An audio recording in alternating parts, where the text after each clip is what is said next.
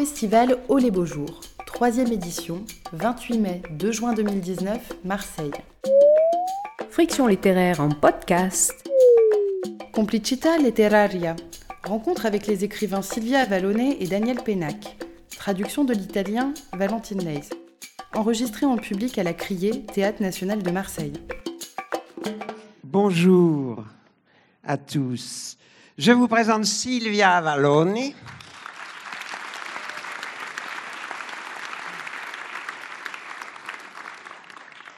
Et je vous présente l'œuvre de Sylvia Avalone.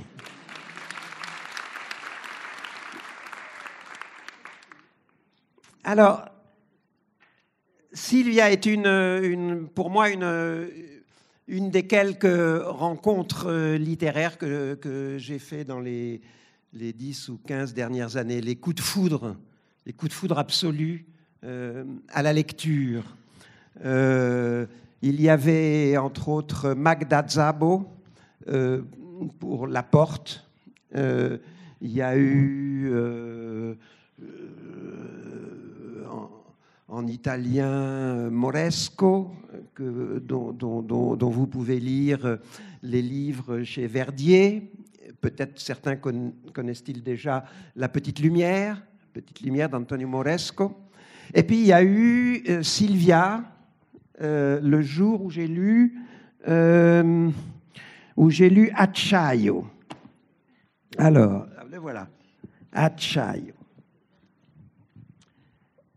Ce qui caractérise, enfin,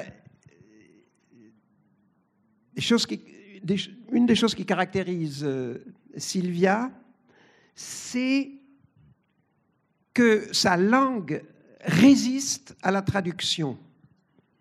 Il y a dans, son style euh, quelque chose que n'entame pas la traduction. C'est pas si fréquent. Ça arrive avec Calvino, par exemple. On n'arrive pas, on n'entame pas le style de Calvino. Euh, ça arrive avec Eri De Luca, dont, le style aussi traverse les, les traductions. Dès qu'on ouvre une page d'Eri De Luca, on est dans euh, sa, langue, pas seulement dans son livre. Et chez Sylvia, c'est pareil. Euh, la prodigieuse énergie euh, de son écriture traverse absolument toutes les traductions. Je suis persuadé que si on, la lit en suédois, on est dans la... Alors j'ai décidé de vous en lire quelques passages. En particulier, voilà, par exemple, Dacier, qui est le premier euh, roman d'elle qui a été publié euh, en France, euh, et qui est un... Enfin, ça, a été ça, l'objet de mon coup de foudre. hein. c'est un chef-d'œuvre absolu qui raconte en gros la traversée de l'adolescence par deux gamines de Piombino, à l'époque où la sidérurgie va disparaître de l'Italie en général et de Piombino en particulier. Et les gamines traversent leur adolescence dans le même temps que la société traverse cette, euh, cette, cette- cette crise qui va, être, qui va avoir des conséquences terribles. Et voilà la première page. Dans le cercle flou de la lentille, la silhouette bougeait à peine, sans tête. Une portion, une portion de peau zoomée à contre-jour. Ce corps, d'une année sur l'autre, avait changé peu à peu sous les vêtements. Et maintenant, il explosait dans les jumelles et dans l'été. De loin, l'œil grignotait les détails. La bride du maillot, le triangle du bas, un filament d'algues sur la hanche, les muscles tendus au-dessus du genou, la courbe du mollet, la cheville, où le sable colle. L'œil s'ouvrait plus grand, devenait rouge à sonder cette lentille. Le corps adolescent bondit hors champ et se jeta dans l'eau. Un instant après, objectif repositionné, mis au point fait, le corps reparut avec cette chevelure blonde magnifique et ce rire si violent que même à cette distance, même juste à le voir, ça t'électrisait. Comme si tu y pénétrais réellement entre ses dents blanches. et les fossettes sur les joues et la cavité entre les omoplates et le creux du nombril et tout le reste. Elle s'amusait, comme à son âge, ignorant qu'on l'observait. Sa bouche était ouverte. Qu'est-ce qu'elle peut bien dire? Et à qui? Elle piqua une tête dans une vague, émergea de l'eau, le soutien-gorge tout de travers, une piqûre de moustique sur l'épaule. La pupille de l'homme se rétrécissait, puis se dilatait comme sous l'effet d'une drogue. Enrico regardait sa fille. Voilà le début. Question. Alors il y a des milliards, le problème c'est qu'il y a des milliards de, questions. Euh, dans un autre de tes, de tes livres, le Sphinx, le lynx,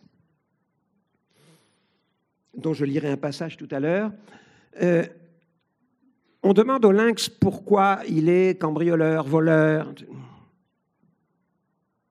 Et il répond, c'est un type simple, hein, il a des métaphores simples, il répond parce que j'ai un lynx dans le sang.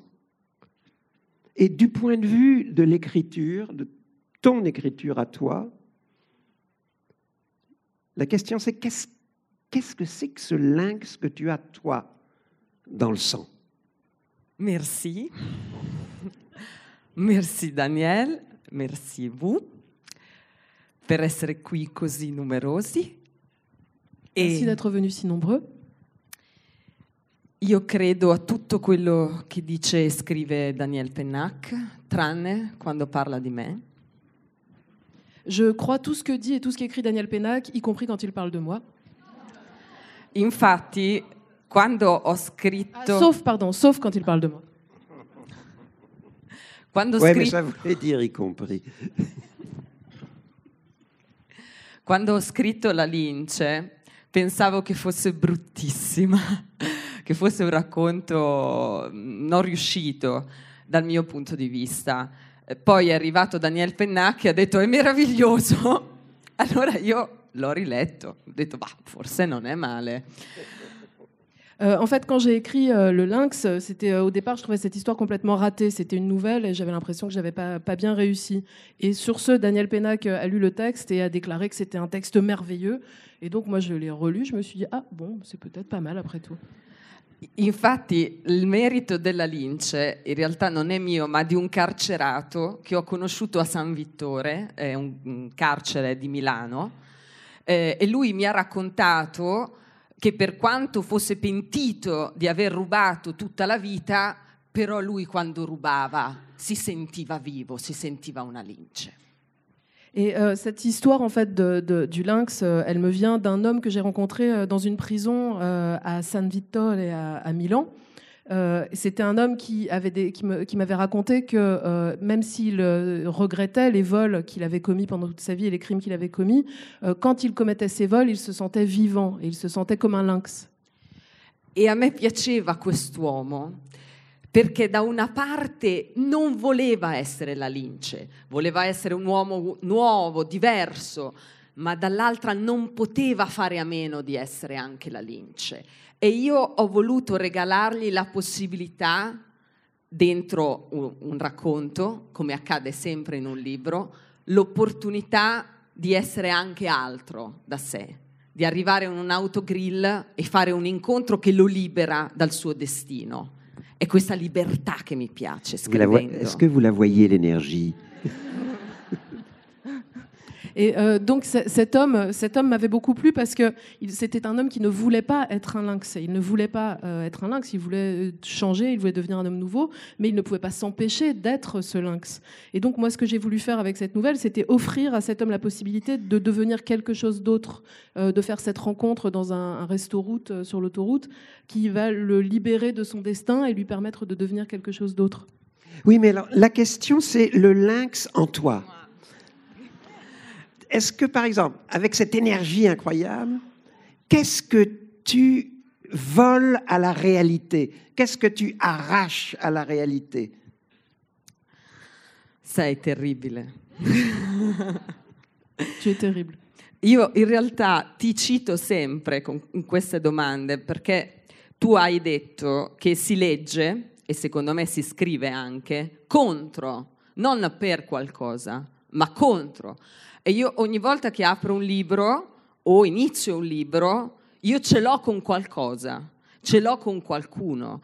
Eh, per me scrivere è sempre un atto di ribellione nei confronti della realtà, di tutti i problemi della società. Io mi affaccio alla finestra e mi arrabbio. E a quel punto comincio a scrivere. Je, ça en serait fait- beau. je me mets à la fenêtre et en rogne. Euh, en fait, je cite souvent euh, cette citation de, Daniel qui dit qu'on lit, et donc pour moi, par extension aussi, on écrit contre quelque chose. On n'écrit pas pour quelque chose, mais contre quelque chose. Et donc pour moi, quand j'ouvre un livre, quand je commence à écrire un livre, c'est toujours parce que je suis en colère contre quelque chose. Euh, pour moi, ça veut dire que l'écriture est un acte de rébellion contre la- la réalité, contre la société. Et donc pour moi, c'est une manière d'ouvrir la fenêtre et de me mettre en rogne, de me mettre en colère et de crier ma colère. Passage du lynx. Il faisait un froid de canard, sûrement moins deux ou moins trois. Piero descendit en manche de chemise, sa croix bien en vue sur son torse, parce qu'il croyait en Jésus-Christ, lui, et à la Vierge Marie, mais pas en Dieu. Dès l'entrée, une bouffée de chaleur écœurante le saisit et il fut frappé par la silhouette fatiguée de la caissière. Dans la cinquantaine. La vue de tous ces rayons remplis de chips, de bonbons, de dentifrice et d'arbres magiques le mit aussitôt en joie, comme une dose d'enfête. Pierrot aimait l'abondance, la voir étinceler, constater sa présence. Il était heureux que des endroits comme celui-ci existent, perdus et sans défense, mais bourrés à craquer de choses faciles à attraper, à emporter, à glisser dans sa poche, d'un geste vif et précis. Sa carrière avait commencé à l'école primaire, dans les supermarchés. Pierrot connaissait la fatigue du visage absent des caissières, dissimulé sous le maquillage. Ensuite, il était passé au cambriolage. Voilà. Alors, autre chose. Là, je vais te citer des prénoms, qui sont les prénoms de tes personnages. Piero, Andrea, Anna, Francesca, Cristiano, Alessio, Mattia, Marina, Andrea, Adele, Dora, Zeno. Je te demande de les considérer tous ensemble comme une tribu. Qu'est-ce que c'est que cette tribu? Fai delle domande difficilissime che nessuno mi ha mai fatto. Oui, mais tu as le droit de ne pas répondre aussi. No. Euh, c'est des questions vraiment difficiles qu'on ne me pose- qu'on ne m'a jamais posées, tout ça. In effetti hai ragione, sono tutti membri della stessa tribù, che per me è- sono gli abitanti eh, della geografia dell'abbandono, che è una geografia che secondo me è molto importante soprattutto in questo tempo, eh, perché le periferie, le province lasciate a loro stesse, senza soldi, ma anche senza parole per raccontarsi, senza parole per immaginare una vita diversa dal destino di abbandono che stanno vivendo, sono i luoghi in cui il presente si sta decidendo. Loro sono arrabbiati e io ho cercato appunto di, di salvarli, di, di- di dare un po' di luce nei miei romanzi, proprio perché nella realtà, nell'attualità, sono un po' al buio, sono completamente ignorati. Euh, en fait, tu, tu as peut-être raison. Ces personnages, ils appartiennent tous à la même tribu, qui- que j'appellerais la tribu. euh, les- ils habitent euh, la géographie de l'abandon. Euh, c'est les habitants de, l'abandon. Et euh, c'est très important pour moi dans mes romans, euh, cette notion. J'aime bien raconter des histoires de gens qui vivent dans les banlieues, dans les provinces, des gens qui sont dépourvus non seulement d'argent, mais aussi de mots. Ils n'ont pas les mots pour se raconter, pour imaginer une vie différente. Et ce sont des lieux dans, lesquels les, les, les gens n'ont pas les outils pour décider de leur, de leur, de leur propre vie, et euh, des lieux de colère. Et c'est aussi les lieux où est en train de se jouer le présent d'aujourd'hui. Et donc moi, ce que je veux, c'est sauver ces gens qui, qui habitent euh, ces, ces lieux d'abandon, leur donner euh, une lumière, les sortir de l'obscurité dans laquelle ils vivent, euh, parce qu'ils sont ignorés de tous. Pour rester un peu sur le, pour rester sur le plan social, alors, il y a évidemment sur le plan social des tas de choses, hein, euh, des tas de questions à te poser. La première chose qui est frappante quand on lit ton travail, c'est la maturité politique. Qu'il y a une précocité politique incroyable, déjà dans le lynx, déjà dans... pour vous situer les âges, une des raisons aussi de mon affection inconditionnelle pour Sylvia, c'est qu'elle est née l'année de la sortie du premier Malocène. Alors ça, ça crée des liens. Tribaux. Et oui, d'où vient cette acuité politique chez toi? À partir de quand? Comment est-ce que ça a commencé? Euh, C'est quoi le début de l'aventure du regard politique?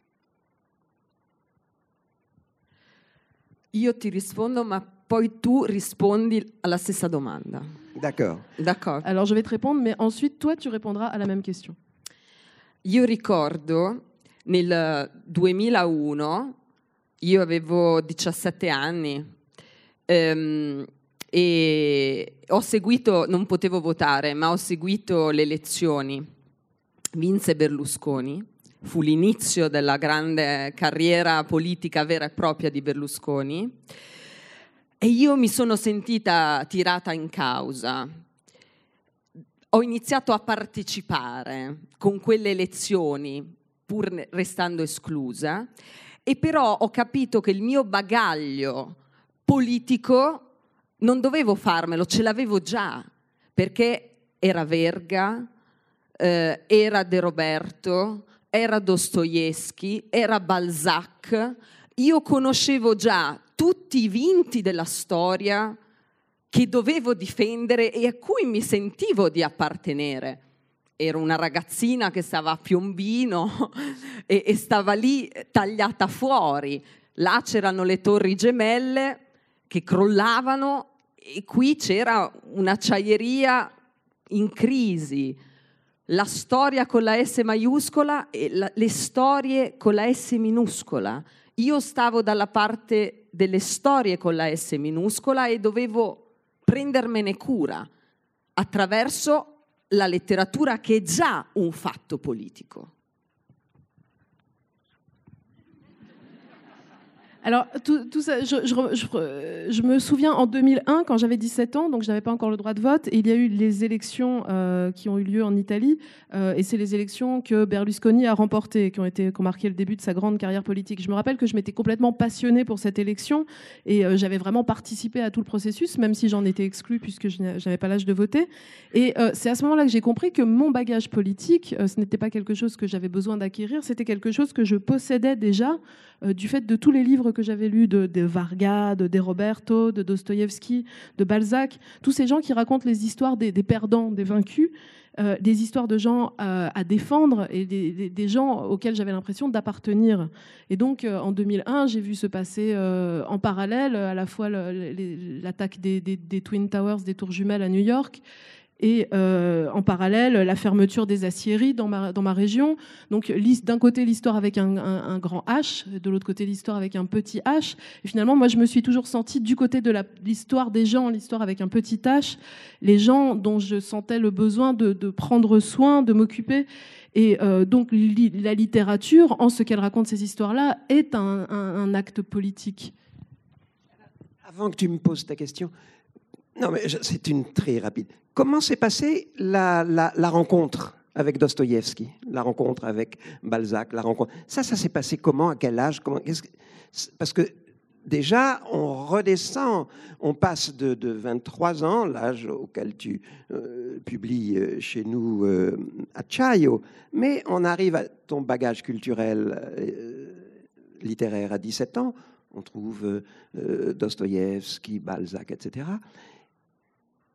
Quand est-ce qu'a commencé ce, ce- cet appétit de lecture et surtout cette faculté d'assimilation de ce que tu lisais C'è un, un battesimo antichissimo che ha a che vedere con mia nonna e anche con mia mamma, che leggevano continuamente quando io ero molto piccola e non giocavano con me.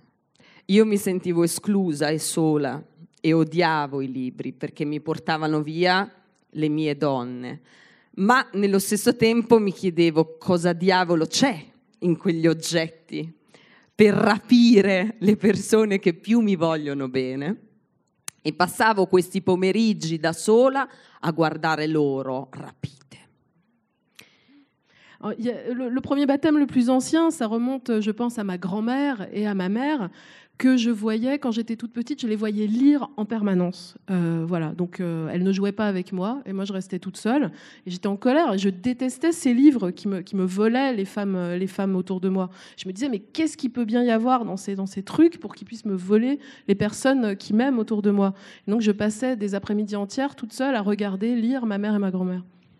E quando durante l'adolescenza mi sono di nuovo sentita molto sola, perché non sapevo chi ero, cosa volevo fare, stavo a Piombino, giravo col motorino da sola d'inverno lungo le spiagge, mi annoiavo terribilmente, c'era una sola libreria e c'erano solo classici, questi no, economici, Dostoevsky, Balzac.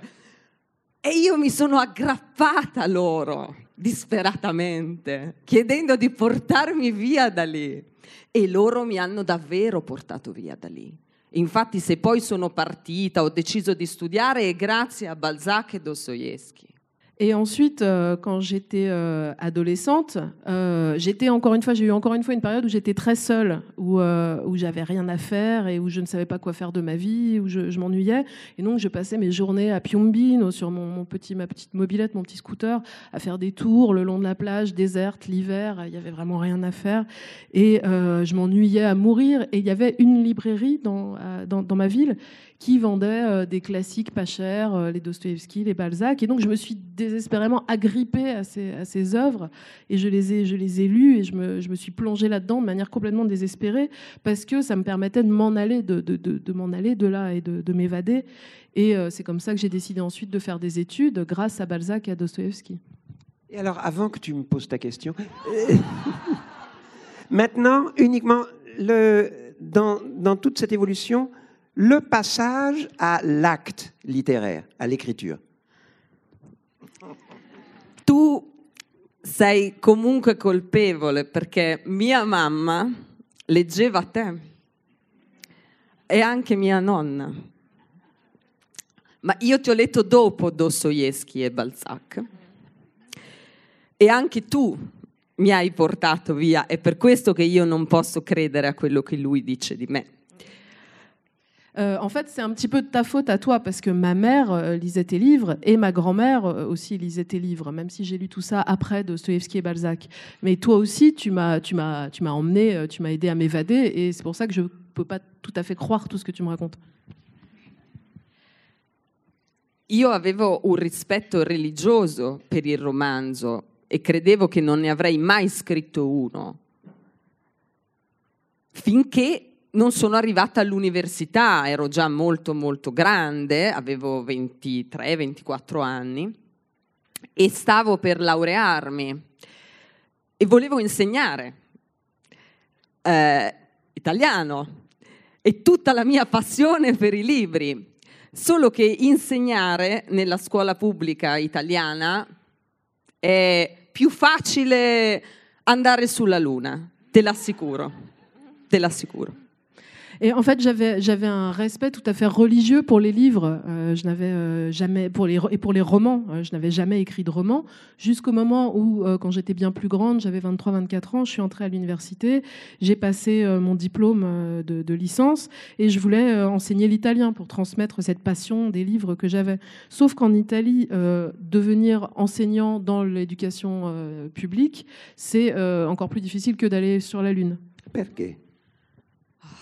Burocrazie, concorsi che non esistono, scuole di specializzazione che cambiano, esami che devi rifare. Incomprensibile. Solo che io avevo fretta perché vivevo in uno studentato, avevo una borsa di studio e dopo che mi laureavo sarei tornata a casa se non trovavo subito lavoro. Et en fait, donc euh, c'est très compliqué parce qu'il y a toute cette bureaucratie complètement incompréhensible, toutes ces écoles de spécialisation, tous ces diplômes à passer, à repasser, ça n'en finit pas. Et moi, au contraire, j'étais très pressée. J'habitais euh, dans une cité universitaire, j'avais une bourse et euh, je savais qu'une fois que j'avais passé mon diplôme, j'allais, si je trouvais pas un travail tout de suite, j'allais devoir retourner chez mes parents. E così ho aperto la finestra, ho fumato una sigaretta e ho detto ma possibile che sia così difficile lavorare in questo paese? E nello stesso tempo i miei amici di Piombino, anche loro conoscevano un sacco di difficoltà perché la fabbrica, eh, che infatti oggi è, è, chiusa da diversi anni, stava subendo eh, tutti i colpi della crisi economica. Allora ho detto scrivo un libro sul lavoro e mi arrabbio. E lì è cominciato. Acciaio. È cominciato, infatti, ehm, è cominciato col pericolo, tu dici l'energia, ma l'energia stava nel pericolo eh, di, di, di, di scrivere questo romanzo senza laurearmi, perché mi sono laureata dopo, tentando il folle, perché fai la scrittrice nella vita, sei matta, ma io non avevo niente da perdere. E così in questo studentato con i tappi nelle orecchie ho gridato eh, tutta la mia rabbia per questa mancanza di, di futuro e nello stesso tempo però mi sono rifugiata nell'adolescenza, mi sono regalata a queste due ragazzine. Et donc, euh, j'ai fait ce que je disais, j'ai ouvert la fenêtre. D'abord, je me suis allumé une cigarette. Et ensuite, j'ai crié ce que j'avais à crier euh, et les, la difficulté euh, que, que, je, que, je, que je rencontrais. Et j'ai affronté la, toutes ces difficultés. Et il se trouvait qu'au même moment, j'avais mes amis qui étaient restés à Piombino, qui travaillaient pour, pour des, une usine qui aujourd'hui a fermé, pour une industrie qui avait été en train à l'époque de subir de plein fouet la crise économique. Et euh, donc j'ai décidé d'écrire un livre sur le travail et d'exprimer ma colère et de dénoncer les choses qui me, qui me frappaient. Et donc c'est comme ça que j'ai commencé à écrire euh, D'acier. Euh, et je me suis vraiment euh, mis dans une situation de danger. Euh, tu parles d'énergie, mais pour moi, c'est surtout le danger qui a été ma motivation, le danger de me, me lancer dans l'écriture alors que j'avais même pas encore fini mon diplôme. Euh, tout le monde me disait, enfin, c'était de la folie de se lancer dans ce, dans ce projet-là, mais je n'avais rien à perdre et je voulais vraiment crier ma rage euh, devant cette absence de perspective d'avenir pour les jeunes. Et je me suis, en un sens, réfugiée dans, l'adolescence et je me suis fait le cadeau à moi-même de ces deux personnages d'adolescente. Euh, pour, ceux, qui ne l'ont pas lu, euh, traduit en français par d'acier, donc écrit par une gamine de 20 ans qui euh, donc se, lance dans cette écriture, faute de pouvoir enseigner, s'offre la description d'une adolescence intermédiaire ce livre est à des, chapitres d'une puissance absolument inouïe sur la destruction de l'usine, justement, sur la destruction de l'acierie. À un moment donné, j'étais plongé dans, dans, dans, le livre et je me suis revu dans le Vie et destin de Grossman à la, bataille de Stalingrad. C'était quelque chose d'aussi puissant, d'aussi destructeur, d'aussi implacable comme description de fin d'un monde qu'avait qu fait donc Grossman euh, dans le Vie et Destin. Amen. Tu perché racconta il tuo inizio invece? Et Io toi, alors, raconte, raconte, moi je veux savoir comment toi tu as commencé.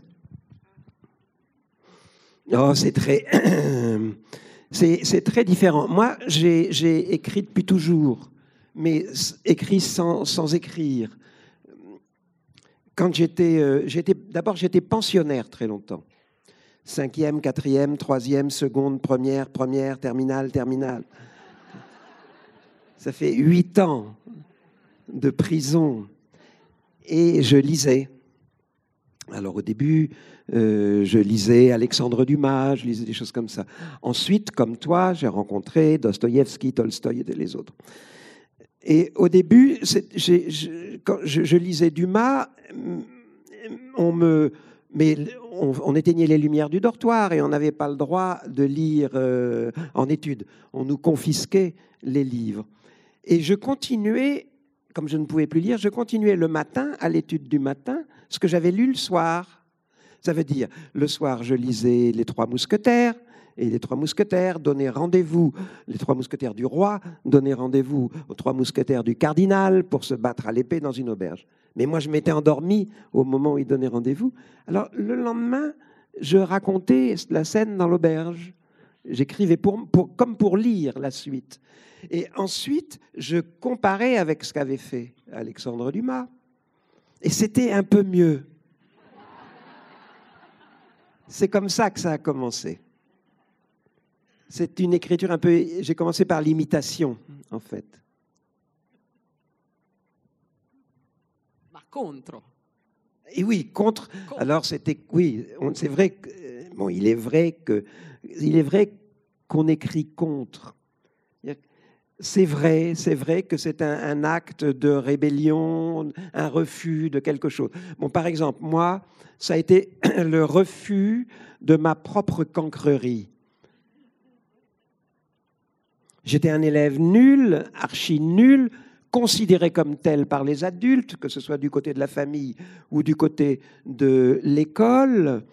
Et bon, je me suis réfugié dans une écriture où j'ai essayé de, à la fois de me fuir et de me trouver. C'est-à-dire, ce n'était pas du tout comme toi une écriture de constat politique, tournée vers les autres. C'était une écriture à travers laquelle j'essayais de m'admettre, de me supporter. Voilà, c'est comme ça que ça a commencé. Ho un'altra domanda. J'ai encore une question. Perché iniziare è sempre difficile, ma è un gesto folle, irrazionale, eh, adolescente. Ma poi bisogna continuare a scrivere. Bisogna perché lo vogliamo, certo lo desideriamo, ma c'è un momento in cui si smette di essere dei dilettanti, perché io ogni volta che comincio un romanzo ricomincio da capo, con tutte le insicurezze e mi chiedo ma come si fa a scrivere un libro? Ma io riuscirò mai ad arrivare alla fine di questa storia?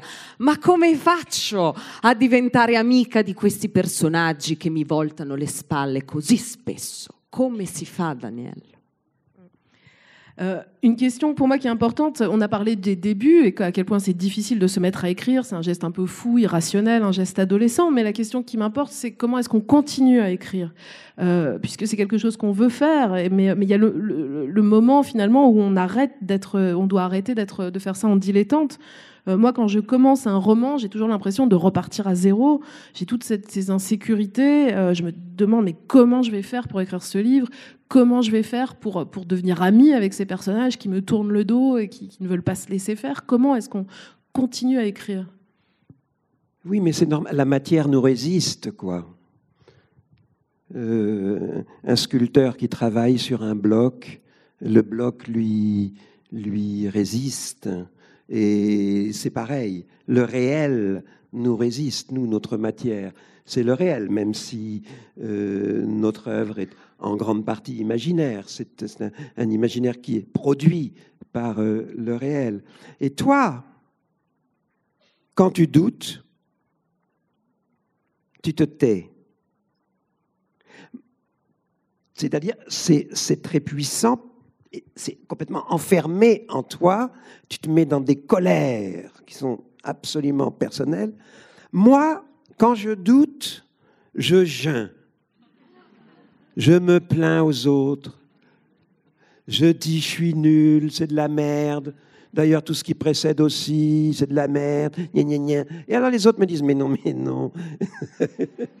et, vient par-dessus là, là-dessus la honte de m'être plaint, de m'être répandu, et je me remets au travail en fermant ma gueule. Voilà. E il tuo rapporto C'est moi qui dois te poser des questions. Il mio rapporto con... così lungo, quanto è stato davvero faticoso, il retroscena del tuo rapporto, della tua amicizia o inimicizia? Con Malusen? Euh, ce rapport avec Malocène, donc qui a duré si longtemps, est-ce que tu peux nous raconter l'histoire de ton amitié ou de ton, inimitié avec Malocène? Ah, oui, bien sûr, mais là, on, entre. En fait, on va entrer dans de la, technique plutôt. C'est-à-dire que Malocène, à l'origine, c'est une idée. Euh, euh, c'est une idée volée à un philosophe qui est René Girard. Euh, Ren- euh, René Girard a longtemps, euh, beaucoup théorisé sur le fait du bouc émissaire, c'est-à-dire sur le fait de la désignation de l'autre comme étant porteur de tous les défauts du groupe et que le groupe se fédère autour de l'exclusion de cet autre qui est porteur de tous les défauts. Euh, c'est aussi le théoricien du désir mimétique, etc., etc. Et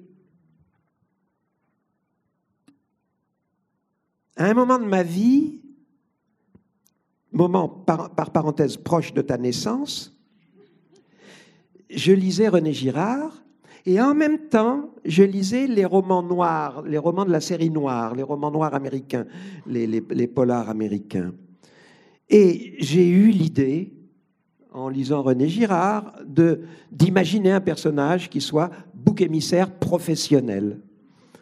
C'est-à-dire qui soit explicitement salarié pour se faire engueuler à la place des autres.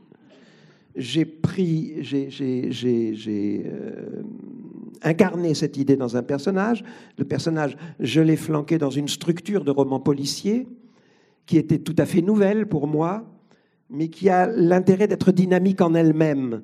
C'est-à-dire que là où il y a un roman policier, il y a un meurtre, euh, il y a une enquête, d'une certaine façon, le genre t'offre la dynamique. Et tu y vas. Et ça a été comme ça. Euh, ensuite, j'ai constitué euh, la famille Malocène, un petit peu comme ma famille idéale s'est constituée autour de moi. De ce point de vue, j'ai une vie, mon autobiographie est assez malocénienne. J'ai une fille qui est ma fille, mais j'ai aussi plein, ma femme et moi avons plein d'enfants qui sont des enfants adoptants. C'est-à-dire qui c'est beaucoup plus pratique que les enfants adoptés. Les enfants adoptants, c'est eux qui choisissent. Et euh, il y en a dans la salle, il y en a. Et on a joué à cette espèce de jeu euh, pseudo-familial, tribal, qui, qui a comblé ma vie. Ce jeu, dans la réalité, a comblé ma vie, un peu comme les personnages de Malocène comblent les livres des personnages. C'est comme ça que ça s'est passé. È meraviglioso questo. Et bien maintenant, on va, on va lire une histoire de naissance. C'est merveilleux. Vous allez voir que la naissance ne se passe pas toujours sans douleur. Ah non, c'est pas ça. C'est dans la, dans la vie parfaite. La vie parfaite, naissance du personnage, enfin pas naissance d'ailleurs, travail. Sa montée dans ne sait quel univers enfoui dans son corps, loin dans sa chair, comme arrivant d'un pays étranger. Puis ça a augmenté, irradié depuis le nombril jusqu'à l'infini. 60 secondes précises, régulières. Elle savait qu'elle allait lui briser les reins, grandir encore, devenir géante, comme Rosaria, sa mère, abandonnée la veille sur le canapé, comme ce téléphone dans le couloir qui n'avait pas sonné depuis des années, les yeux de Zeno quand il avait dit Partons. Son cœur allait s'arrêter, comme tout ce qui ne peut pas guérir. Adèle le savait. Respire, il lui répétait Respire. Mais elle ne pouvait pas respirer. Ses poumons étaient pleins de sueur. La douleur comprimait son thorax, le coupait en deux comme une pomme. La douleur était la seule et unique vérité. aussi immense que l'Adriatique en février. J'en veux pas. Ses cheveux trempés de sueur coulaient le long de ses joues.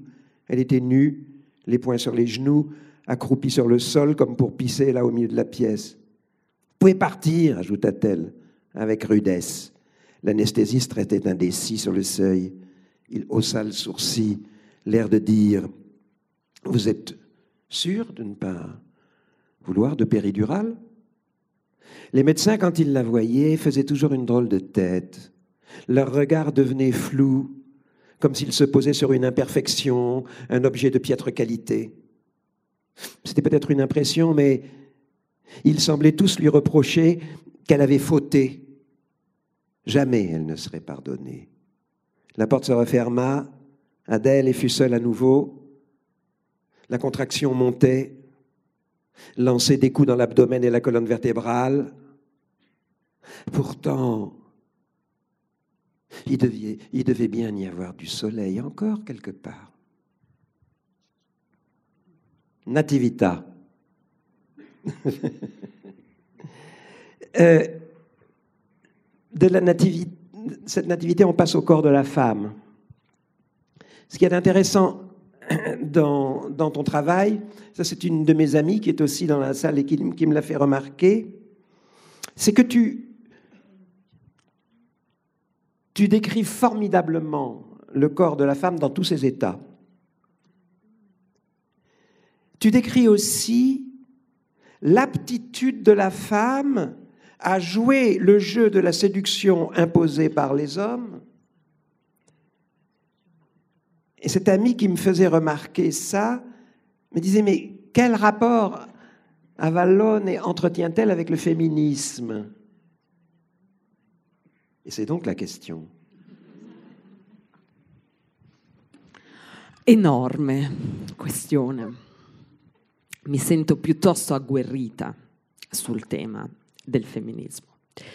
Anche perché io sono arrivata a scuola con questa ingenua convinzione che davvero le donne e gli uomini, i maschi e le femmine avessero pari opportunità. E sono rimasta sconvolta quando dopo la scuola mi sono resa conto che in realtà nella società non era affatto così. Ed è stata per me una scoperta, perché io davo per scontato che le donne fossero delle amazzoni alla conquista del mondo.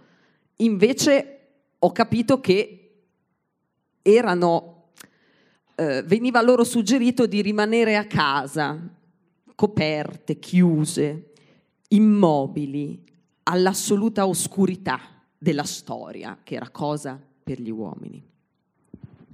Euh, oui, c'est une question énorme. Euh, voilà, moi j'ai beaucoup euh, réfléchi à ce thème du, du féminisme.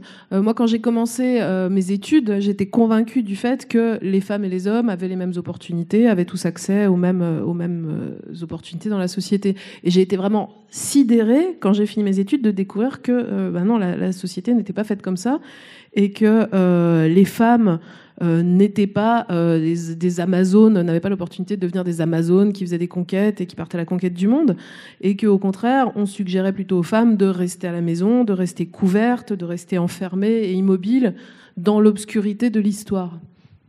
Perché non è vero che nella storia si va avanti, si torna spesso indietro. E quello che io ho percepito negli ultimi decenni, almeno in Italia, è un passo indietro. Ovvero, molte donne sono scese in piazza anche durante i governi Berlusconi eh, per mh, lottare contro anche eh, l'oggettivazione della donna, la mercificazione della donna. Eh, il governo Berlusconi, l'epoca Berlusconi è stata il trionfo di queste donne televisive ehm, in uh, déshabillé, che sono l'altra faccia della medaglia rispetto alle donne madri eh, che fanno le madri e basta e dopo sfioriscono perché non hanno nessun altro scopo al mondo. Ecco, queste donne sempre subalterne e sia svestite che troppo vestite, sempre prigioniere di un vestito e null'altro. E la scrittura è stata per me occasione per arrabbiarmi ancora una volta. Euh, je pense que l'histoire ne va pas toujours de l'avant. L'histoire, des fois, peut reculer un petit peu. Le, progrès repart en arrière. Et je pense que vraiment en Italie, au cours des dernières décennies, il y a eu un, recul euh, dans, les droits des femmes. Les femmes qui étaient à l'époque euh, descendues sur la place publique, à l'époque de Berlusconi, pour protester contre l'objectivisation des femmes et la, mercantilisation du corps des femmes. Sous Berlusconi, c'était vraiment l'apogée de ces femmes qu'on voyait à la télévision complètement déshabillées et qui, est finalement l'autre versant de la médaille euh, de la femme euh, complètement couverte et cachée, qui reste enfermée. Euh, dans tous les cas, ce sont des, situations où les femmes restent dans des positions subalternes et sont prisonnières d'un vêtement finalement. Et donc, encore une fois, j'ai voulu écrire pour exprimer ma colère. Io sono anche allieva, oltre che tua, di Elsa Morante e di Elena Ferrante, che sono per me la nonna e la mamma letterarie. Entrambe hanno raccontato le viscere potentissime delle donne che stanno, hanno passato la vita e la storia, i millenni in questa posizione subalterna, ma dentro di loro hanno maturato rabbia, ribellione, violenza, e sia la Morante che la Ferrante hanno scoperchiato questo tabù della violenza femminile, del potere femminile, che fa paura. E allora anch'io ho cercato dalle adolescenti di acciaio a Marina Bellezza, ehm, a Dora, arrabbiata e furiosa perché vuole un figlio e non ce l'ha, di raccontare questo potere trattenuto delle donne anche questa volontà di riscatto taciuta. Et euh, je suis vraiment euh, aussi une disciple de Elsa Morante et de Elena Ferrante, qui sont euh, que je considère un peu comme ma maman et ma, grand-mère et ma maman littéraire. Et toutes les deux, elles ont en commun d'être des auteurs qui montrent les, viscères des femmes et la puissance euh, de, la puissance qui se développe dans, le, dans les viscères de ces femmes qui sont maintenues dans des positions subalternes et toute la, toutes ces choses qui mûrissent dans ces femmes, toute la rage, toute la rébellion et toute la violence. Euh, et finalement, il y a un tabou autour de la violence euh, des femmes. C'est quelque chose qui fait peur. Et c'est quelque chose qui, que j'ai aimé explorer avec les, personnages d'adolescentes dans Dacier, avec Maria Bellezza, avec le personnage de Dora qui est furieuse de ne pas arriver à avoir un enfant dans, dans La vie parfaite. Euh, à chaque fois cette puissance qui est contenue dans les femmes. Marina Bellezza. Donc Marina Bellezza, c'est l'histoire d'une gamine qui veut devenir chanteuse.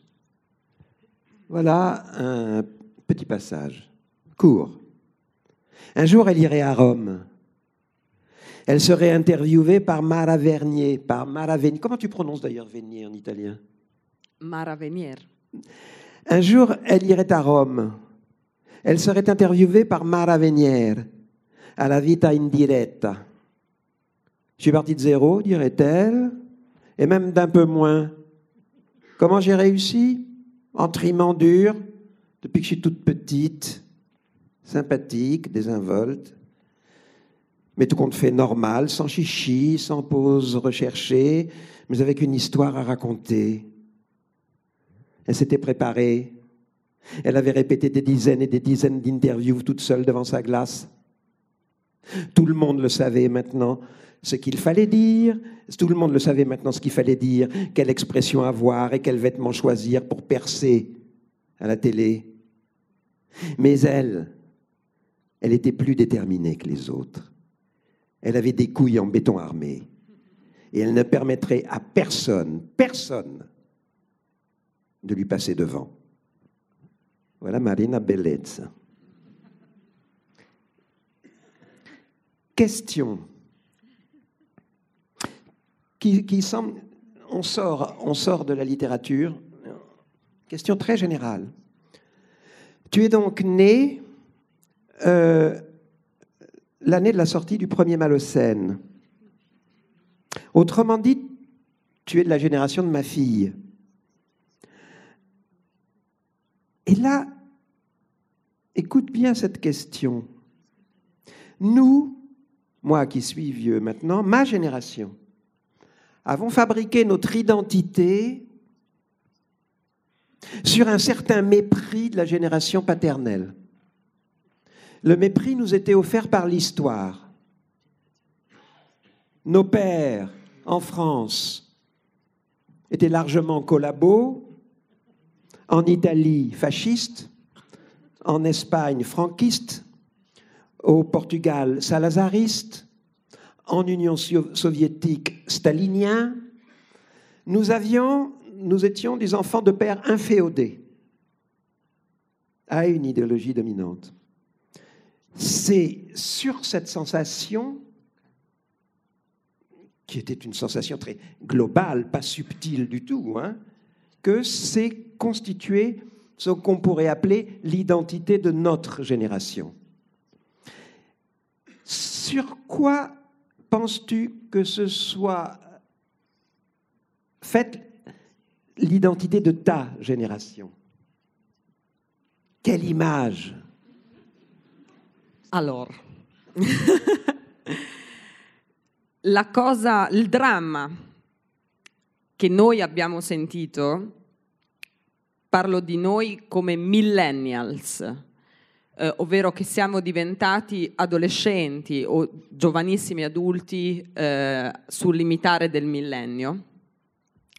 Noi ci siamo trovati in mezzo a una rivoluzione, alla rivoluzione digitale, che ha cambiato profondamente le nostre democrazie, le nostre società. Non siamo né prima né dopo, non siamo come voi, solidamente ancorati a una realtà analogica e non siamo come i ragazzini digitali.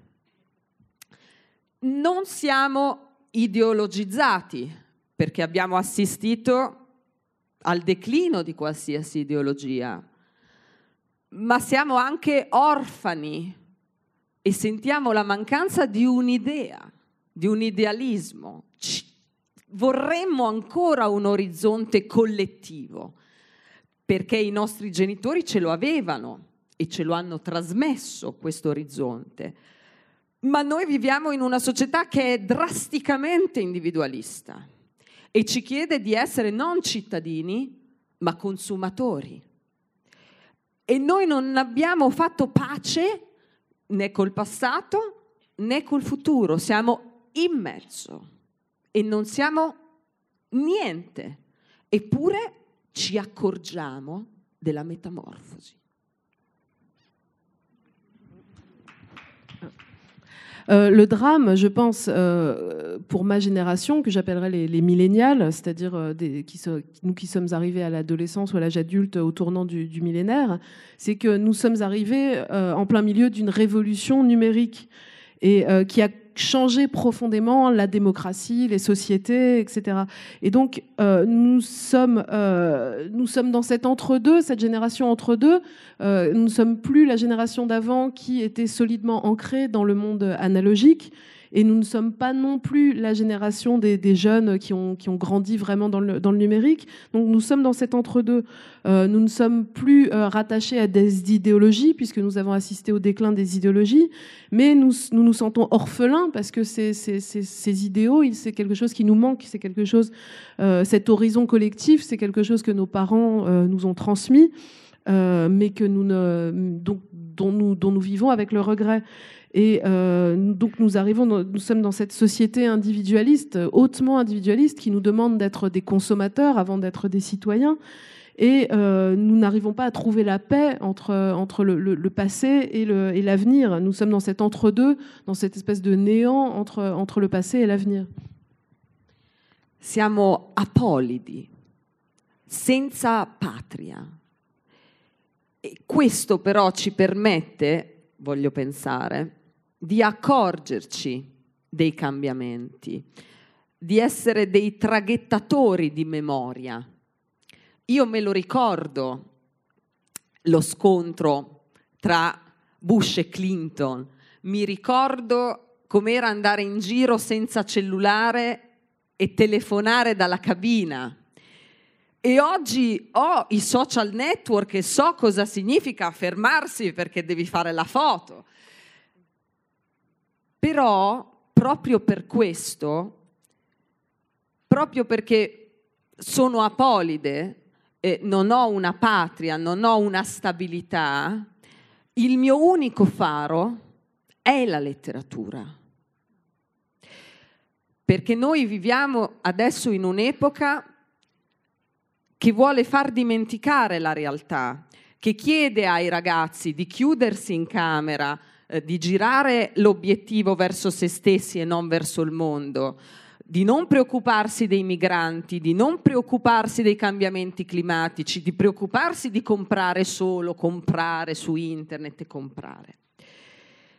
La letteratura è quella cosa del Novecento e dell'Ottocento che in questo momento può rinsaldare i nostri legami con gli altri.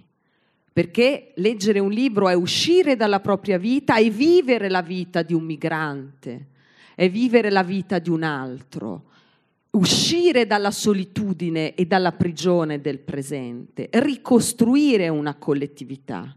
Ed è questa la zattera su cui io navigo a vista. Je, considère que vraiment on est des apatrides, ma génération. Euh, C'est-à-dire qu'on a cette particularité qu'on est en, état de, on, les voit, on, a été les témoins de ces changements, on a conscience que ces changements se sont produits et on est donc des transmetteurs de souvenirs. Moi, je me souviens encore du passage de George Bush à, à, Bill Clinton. Je me souviens de l'époque où je pouvais me promener sans téléphone portable et passer un coup de fil dans une cabine téléphonique. Euh, même si aujourd'hui, moi, j'utilise les réseaux sociaux et je m'arrête tout le temps pour prendre des photos pour les poster sur les réseaux sociaux. Mais pour cette raison, parce qu'on est une génération d'apatrides, euh, euh, sans, patrie fixe, c'est pour cela que précisément la littérature est si importante. Parce que euh, dans une époque où on oublie la réalité, dans une époque où on demande toujours plus aux jeunes de rester enfermés dans leur chambre, à se prendre des photos d'eux-mêmes et à se refermer sur eux-mêmes et à consommer et à acheter toujours plus, sans se soucier des migrants, du changement climatique et de ce qui se passe autour d'eux, au contraire, la littérature, la littérature du XXe siècle, du XIXe siècle, c'est un moyen de reformer des liens avec l'autre. C'est des moyens de sortir de sa vie pour rentrer dans la peau d'un migrant, dans la, peau de quelqu'un d'autre. Et c'est un moyen de sortir de cette solitude et de se rattacher à un collectif. Et euh, donc pour moi, la littérature, c'est vraiment une boussole dans cette euh, situation où je navigue à vue comme ça. Et à propos de littérature et de retour en arrière dont tu parlais tout à l'heure,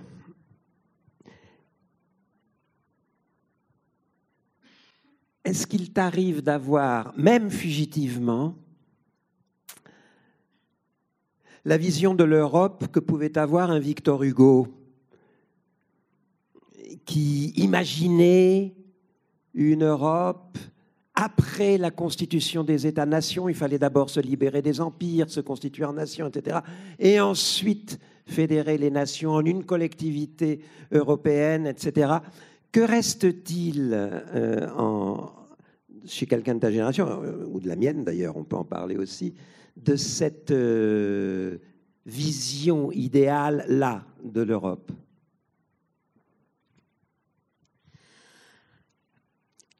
Infatti, io parlavo, quando parlavo di letteratura, parlavo in effetti del romanzo, che è quell'oggetto ottocentesco e novecentesco che è popolare.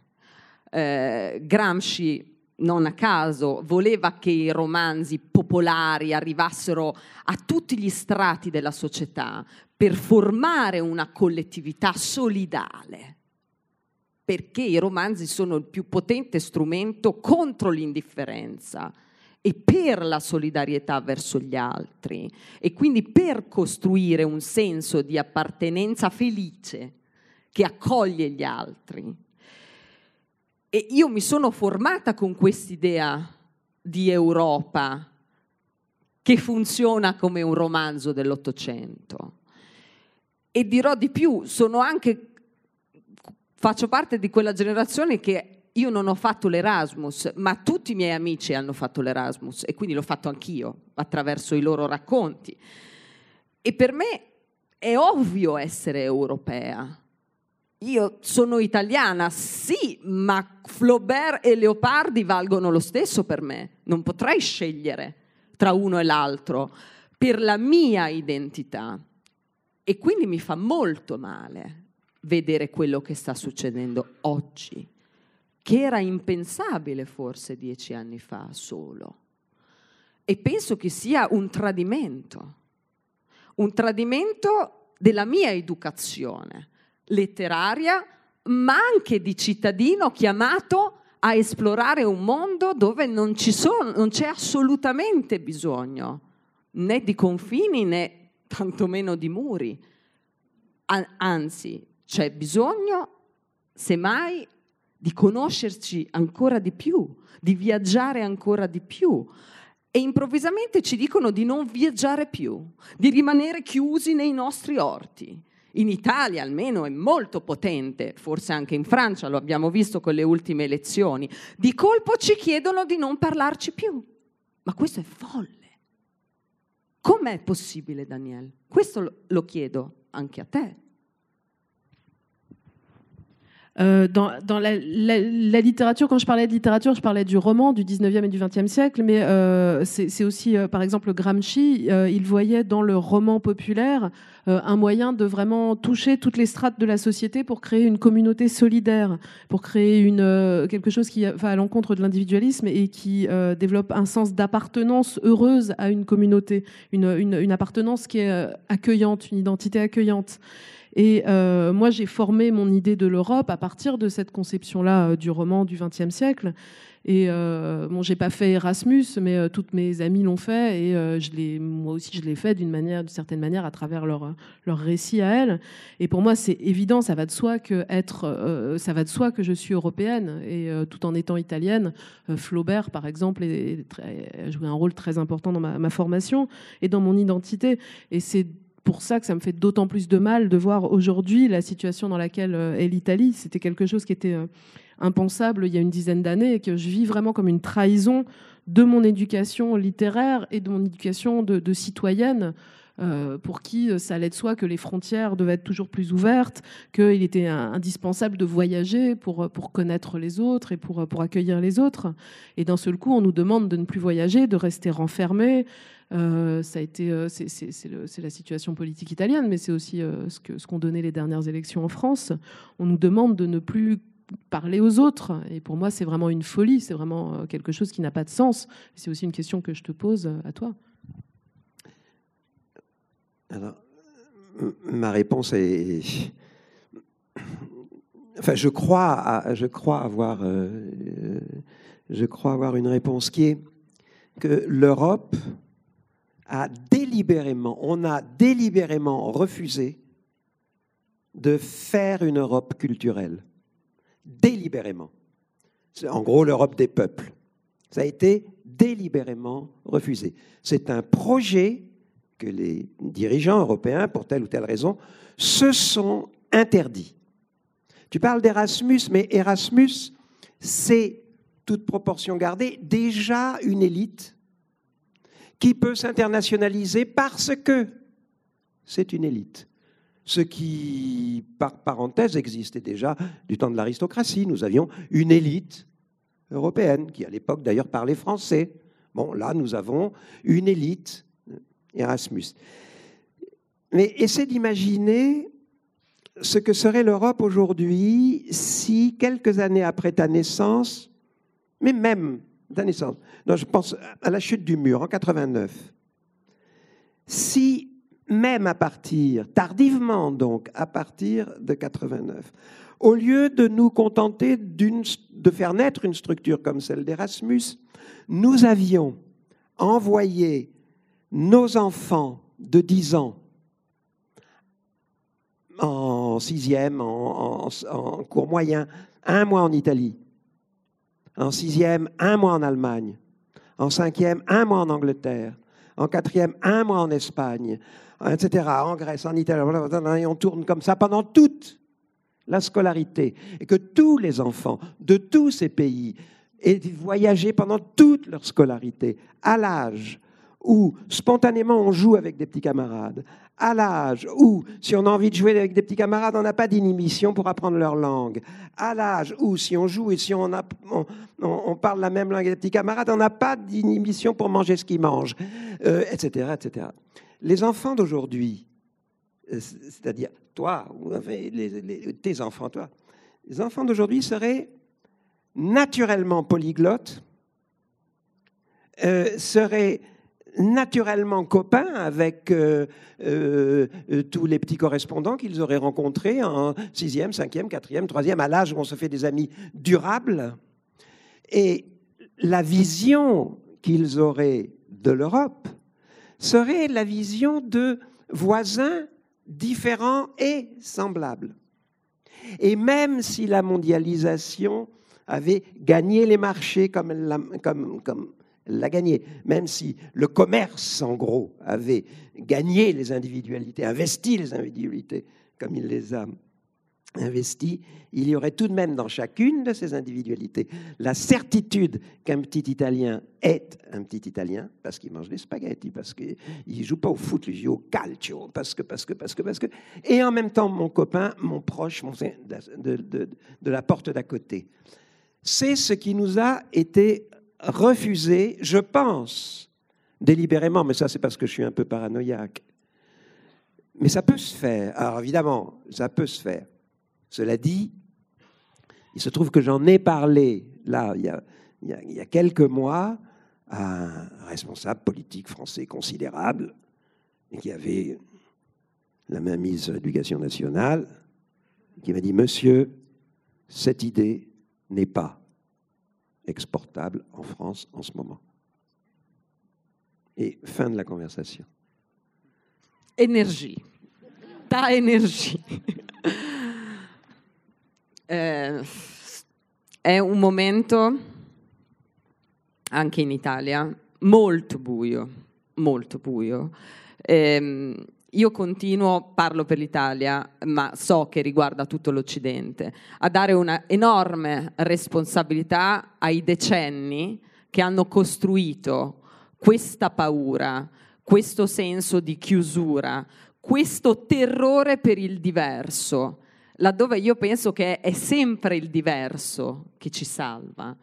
Non so se hai mai letto Kent Aruf, è uno straordinario eh, scrittore americano da poco tradotto in Italia, e lui dice proprio come si muore rimanendo a casa propria, attaccati ai propri genitori, a parlare la lingua del proprio quartiere, senza mai muoversi. Si, l'identico fa morire. La vita, la libertà è sempre almeno un chilometro più in là. Bisogna sempre aggirare una frontiera per vivere per prendere la propria strada liberamente. E invece questa è l'epoca in cui si soffoca, anche perché ci dicono solo di avere paura degli altri, di lasciarli morire in mare, di non andare noi altrove, di rimanere fermi senza alcun orizzonte. Questo mi terrorizza. Però penso che questo sia possibile anche perché hanno distrutto in questi decenni la scuola. L'idea che studiare serve non per trovare lavoro, ma per avere un'alternativa, per non avere un destino, ma per scegliere liberamente. Lo sento molto questo argomento. Euh, je pense qu'on traverse une période vraiment noire, vraiment très sombre en Italie euh, comme ailleurs. Euh, je parle de l'Italie, mais, ça s'applique à tout l'Occident. Je pense que c'est vraiment le résultat de, de, décennies, qui, des dernières décennies au cours desquelles on a cultivé ce sentiment de, de repli, ce, cette peur de tout ce qui est divers, alors qu'au contraire, la diversité, la, différence, c'est ça qui nous sauve. C'est ce que raconte ce romancier américain qui est très intéressant, qui s'appelle Kent Aruf. Euh, qui est un auteur américain qui est traduit depuis peu en Italie, euh, qui raconte à quel point ça, nous tue de rester enfermés chez nous, ça nous tue de rester collés à nos parents, euh, collés à notre quartier, à la langue de notre quartier. Le même nous fait mourir. Et euh, la vie, euh, c'est ce qu'on trouve quand on va chercher un kilomètre plus loin, quand on passe des frontières. C'est là qu'est la vie. Et euh, à l'inverse, on est dans une époque où on nous, on nous suffoque, où on cultive la peur de l'autre, où on laisse mourir les autres en mer, et où on, on, on attend de nous qu'on n'aille pas ailleurs, qu'on n'aille pas voir dehors comment ça se passe. Euh, et, tout ça, je pense que c'est vraiment le résultat des, dernières décennies au cours desquelles on a détruit les systèmes éducatifs. On a appris, euh, on, a répété aux gens que euh, les études, ça, servait, ça, n'avait qu'une fonction utilitaire, alors qu'on sait que les études, ça ne sert pas juste à trouver du travail, mais ça sert à faire des choix librement et à, sortir de, de, de ces horizons. Euh, Excusez-moi, je vois que l'heure tourne et je ne voudrais pas monopoliser, les questions euh, à Sylvia. Et j'imagine que dans la salle, il y a des gens qui ont envie de poser des questions. Si vous pouviez nous donner un peu de lumière, qu'on vous voit, qu'on voit, voilà, et que tous ceux qui veulent poser des questions les posent. Criez fort ou procurez-vous un micro. Allez-y. Euh, bonjour, euh, merci d'abord pour euh, tout ça. je voudrais poser une question précise. le roman Acier a été adapté au cinéma par Stefano Mordini, je crois. je voudrais savoir qu'est-ce que ça vous fait quand un monde de mots devient tout à coup un monde d'images et de sons. Et deuxième question, est-ce que pour la, Une vie parfaite, il y a une adaptation cinématographique déjà envisagée? Merci. Um, il film è un'altra creatura, assolutamente indipendente da me, quindi io l'ho vista, eh, ho guardato il film di Mordini in una, un'attitudine meravigliosa perché non era mio e quindi me lo sono goduto da, da spettatrice esterna senza alcuna gelosia, anzi felice che una stessa storia avesse avuto una nuova possibilità eh, una nuova eh, narrazione. E per quanto riguarda invece da dove la vita è perfetta, non, c'è, c'è, dell'interesse, ma eh, per ora non c'è ancora un film. Quindi mm, crociate le dita per questa storia. Grazie. Um, le film, pour moi, le film, c'est vraiment une, ça devient vraiment une créature complètement indépendante de moi. Et euh, j'ai vraiment regardé le film de Mordini. Euh, je me suis vraiment émerveillée devant ce film, en le, en le percevant pas du tout comme quelque chose qui m'appartenait. Je l'ai regardé comme une spectatrice extérieure, sans aucune euh, jalousie. J'étais très heureuse de voir mon histoire trouver d'autres formes de narration. Et euh, pour euh, La vie parfaite, il y a eu des, des, gens qui se sont montrés intéressants, mais, intéressés, mais pour l'instant, il n'y a pas de projet de film. Euh, donc voilà, on croise les doigts et puis on attend de voir ce qui va se passer. Bonjour, buongiorno, mi chiamo Paul. Et j'ai eu la chance d'étudier à la fois en France et en Italie. je suis passionnée de littérature et je suis heureuse de vous avoir rencontré dans mon chemin de, littérature. Donc, je lis vos œuvres en italien. J'aime la puissance qui est évoquée et l'énergie qui ressort de vos œuvres. Et aujourd'hui, euh, le discours a été porté assez sur un plan politique. J'aurais voulu savoir euh, quelles étaient les thématiques que vous comptiez embrasser dans votre prochain roman.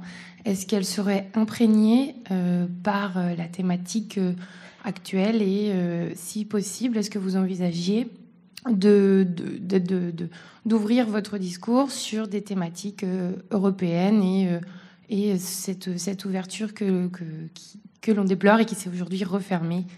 Merci. Merci. Io non svelerei mai a nessuno cosa sto scrivendo adesso, neanche mia madre lo sa, anzitutto. Eh, però ehm, una cosa ci tengo a dire, mh, mm, che sicuramente per me il romanzo non è mai una forma di fuga dal mio tempo, ma è sempre eh, una, un modo per interrogarlo. Quindi sicuramente sto scrivendo guardando bene fuori dalla finestra cosa sta accadendo, però nello stesso tempo scrivere è sempre qualcosa eh, che, che, ti sfugge. Appunto, dicevo, i personaggi si ribellano a tutte le tue favolose intenzioni. Quindi io so solo in parte cosa sto scrivendo. Euh, D'abord, je voudrais dire que je ne révélerai jamais ce que je suis en train d'écrire. Je ne vous en dirai rien. Même ma mère n'est pas au courant. Je ne parle pas de ce que j'écris. Mais une chose que je peux vous dire, c'est que pour moi, le roman, c'est jamais euh, une manière de s'évader de, mon époque. Euh, c'est plutôt un moyen d'interroger le, moment présent. Et euh, je regarde par la fenêtre ce qui se passe. Mais je ne, fuis jamais la réalité du présent. Après, les personnages peuvent se rebeller, euh, se rebeller et m'emmener dans des directions inattendues, si bien que je ne suis jamais vraiment sûre de, quoi je suis en train de parler quand j'écris. Là, il y a peut-être une petite question technique. Est-ce que tu travailles, est-ce que tu travailles avec tes éditeurs Et de quelle nature est ce travail avec les éditeurs sono un disastro, Daniele. Perché tu sei un buon maestro, ma io non obbedisco, purtroppo. È più forte di me. Perché Ma ti spiego perché. Euh, moi, je suis catastrophique. Euh, je dois dire que toi, tu es un bon maître, mais moi, j'ai tendance à ne pas obéir. Et c'est plus fort que moi, et je vais t'expliquer pourquoi. Perché io, quando stavo nello studentato a Bologna, eh, e, ri- e, stavo studiando latino, che è la materia a me più ostica al mondo, ho ricevuto questa telefonata. Ho visto 02 che era il prefisso di Milano e sono saltata sulla sedia. Ed era Michele Rossi, il mio editore, che mi diceva vieni a Milano, ti faccio un contratto, pubblichiamo acciaio. E io non ci avrei mai creduto ed è stato uno dei tre giorni più belli della mia vita.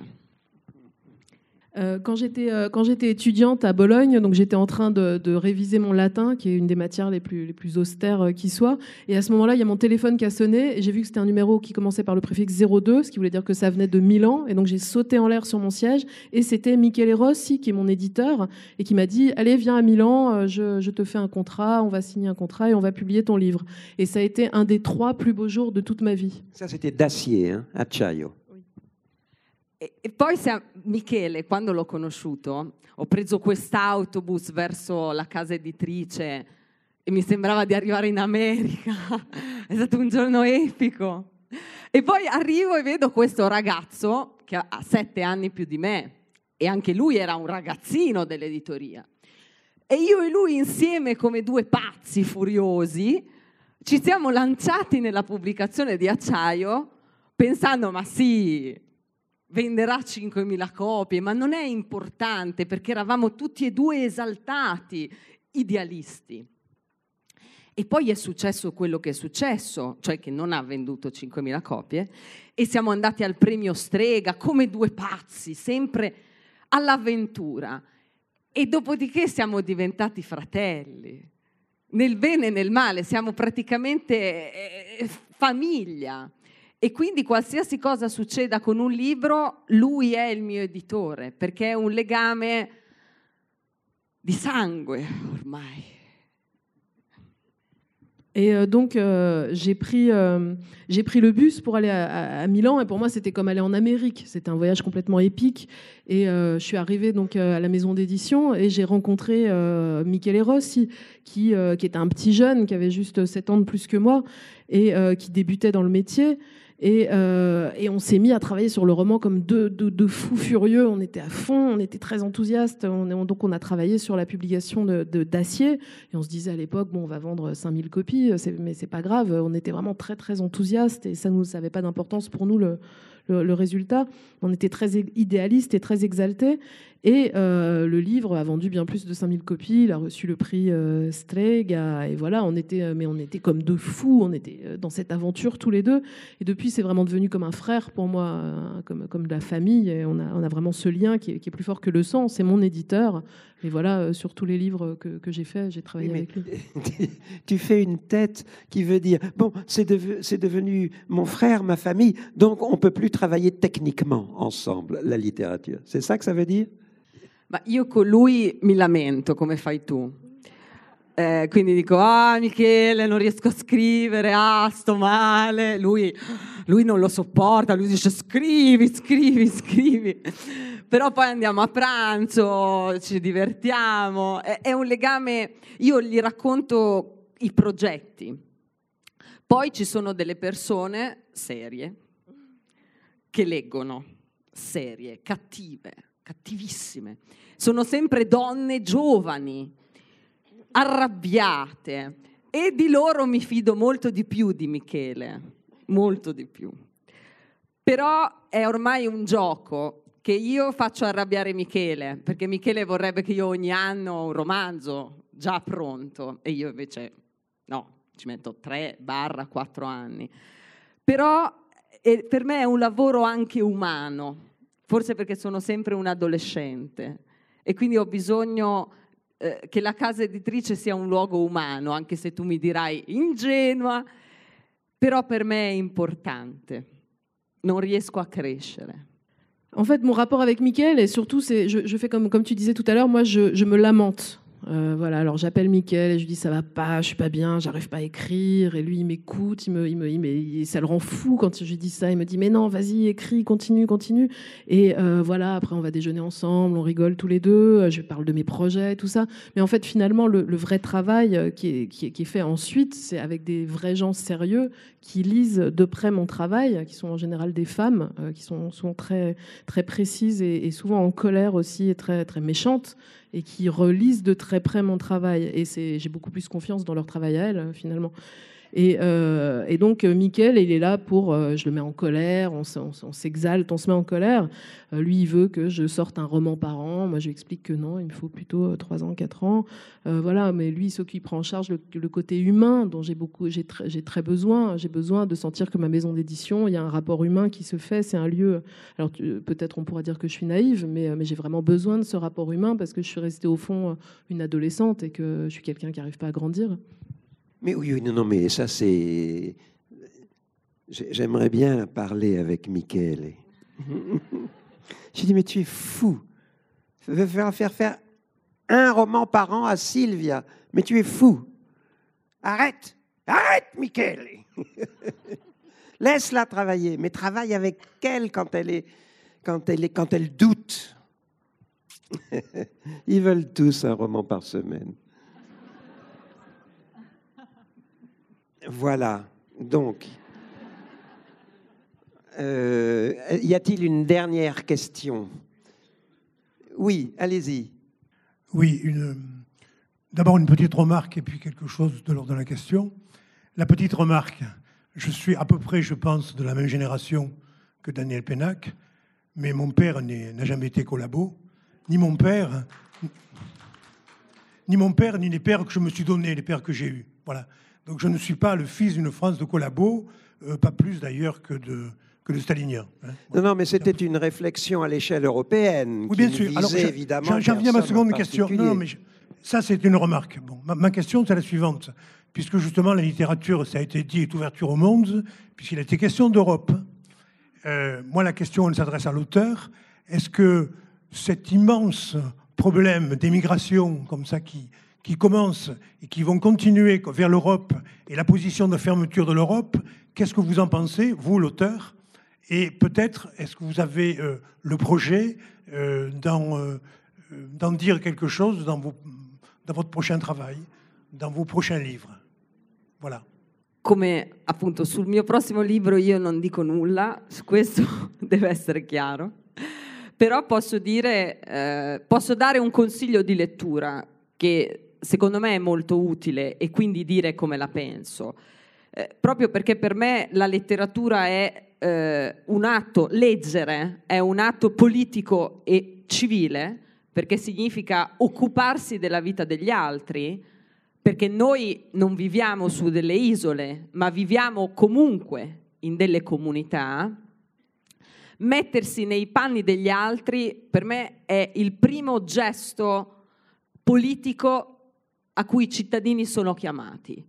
Se io leggo un romanzo, io divento quella donna che non ha nulla e anzi ha un bambino. E davvero quando dico non ha nulla, sto dicendo qualcosa che noi non riusciamo a immaginare, perché vuol dire non avere una casa, non avere un pasto, eh, non sapere dove ripararsi quando piove. Eh, una, un'assenza di possibilità di sopravvivenza. Questo è qualcosa che noi non riusciamo a immaginare a meno che uno scrittore straordinariamente bravo ci fa vivere quella vita. La deriva dei continenti di Russell Banks mi ha fatto conoscere Venice, che non è un numero del telegiornale, non è una cifra, non è uno slogan, è un volto, anzi è un'anima, perché quando leggiamo un libro noi non vediamo neanche un volto, ma entriamo dentro quel volto. E io so cosa vive un migrante, perché ho letto quel romanzo, lo so in parte, ma in qualche modo lo so e non mi interessa lo slogan di quel partito, lo slogan di quell'altro partito, perché io voglio aiutare quella persona. Io non posso permettere che quella persona muoia in mare, non lo accetto. Non si tratta di stare a pensare e ripensare. Prima io devo occuparmi di quella persona e poi mi occuperò di come gestire una società che dagli altri, per me, può ricevere. Perché l'Italia è un grandissimo approdo. Io sono il frutto di migliaia di mescolamenti. Come posso avere paura di una persona? È impossibile. Ma per questo bisogna trovare le parole per ascoltare, per dialogare.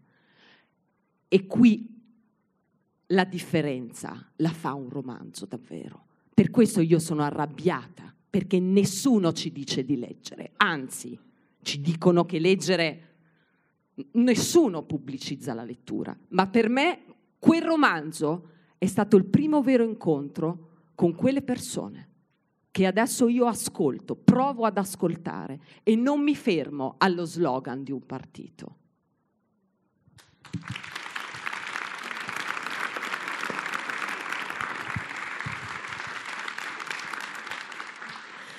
Euh, bon, comme je le disais, donc je ne vais rien vous dire sur mon prochain roman, mais euh, je vais vous donner un petit conseil de lecture. Moi, je pense que vraiment la lecture, c'est le premier acte politique et civique qu'on puisse faire, c'est lire un roman, c'est s'occuper de la vie des autres, c'est euh, croire dans l'idée qu'on n'est pas des, des, une île, mais qu'on est une communauté. Euh, et pour moi, c'est vraiment le premier geste politique. Quand je lis un roman, je deviens euh, cette femme qui n'a qui n'a rien, par exemple, et qui a un enfant. c'est quelque chose que je ne peux, une expérience que je ne peux imaginer. Euh, que euh, en lisant un roman et en me plongeant dans la peau de ce personnage. Et donc ce roman que j'ai lu qui s'appelle La dérive des continents de Russell Banks, euh, c'est un roman en le lisant, ça m'a vraiment fait entrer dans l'expérience vécue d'un migrant. Et pour moi, c'est bien plus important. ça ne m'intéresse, les slogans politiques ne m'intéressent pas, les discours politiques ne m'intéressent pas. C'est vraiment par ce travail romanesque que vraiment j'ai pu découvrir cette expérience et que j'ai ressenti le besoin d'aider les personnes dans cette situation et que, et que je ressens le fait que c'est inacceptable de laisser des gens se noyer dans la mer. Donc c'est le roman, c'est le point de départ d'une volonté de s'occuper euh, des, autres. Et ensuite, après ça, on peut réfléchir à l'organisation politique, à comment on va gérer euh, la société pour accueillir des gens ou à différentes questions politiques. Mais euh, avant tout, ce qui importe, c'est de trouver les mots euh, qui nous permettent d'écouter l'expérience des autres. Et le roman, c'est vraiment euh, ça qui, permet de faire ce travail. Et c'est pour ça aussi que je suis très en colère, parce qu'on ne nous dit pas de lire, personne ne nous dit euh, de lire des romans, il n'y a pas de promotion là-dessus. Alors que le roman, c'est vraiment la première rencontre avec l'autre et le premier moyen d'écouter l'autre au-delà de tout slogan politique. Ah, Valentine, merci.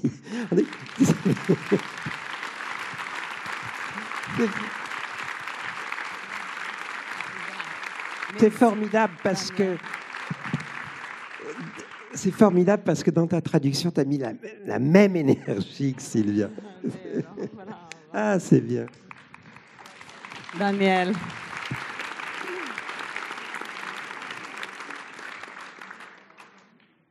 Voilà, c'est fini. Grazie. Merci Valentine. sei il maestro più generoso che io abbia mai conosciuto. Sei un grande scrittore. Grazie, tu es le maître le, le, le, plus généreux que j'ai jamais connu et tu es un grand écrivain. Je te remercie.